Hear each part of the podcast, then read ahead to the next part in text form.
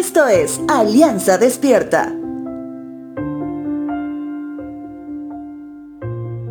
Quien deja de reconocerse como solamente terrícola puede disfrutar de las promesas de Dios en este mundo.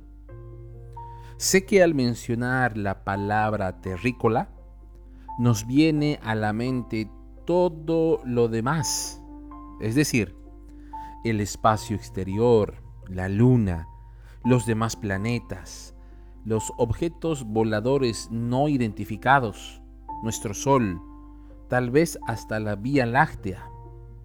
Y obviamente las dudas terrenales de la existencia de la vida fuera de este mundo que ha sembrado Hollywood en la mente de nuestra generación por medio de sus películas.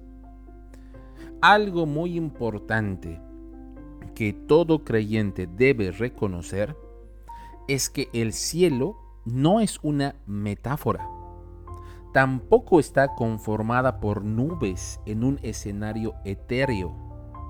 Para empezar, el cielo se ha hecho una realidad para todos aquellos que han aceptado el señorío y salvación de Cristo. Y se ha hecho una realidad aún siendo terrícolas.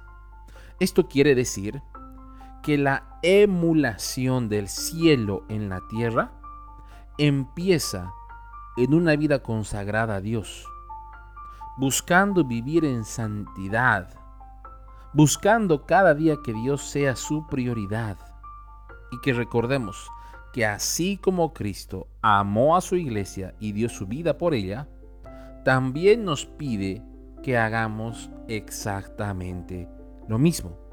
No solo los varones, sino toda su iglesia. Filipenses capítulo 1, verso 27 dice lo siguiente. Sobre todo, deben vivir como ciudadanos del cielo, comportándose de un modo digno de la buena noticia acerca de Cristo.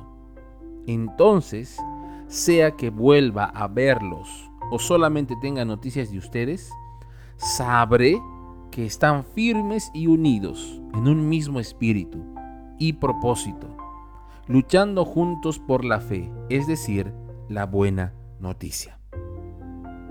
Es por eso que el día de hoy quiero animarte y también me animo a mí mismo a que nos comportemos a la altura de nuestra ciudadanía.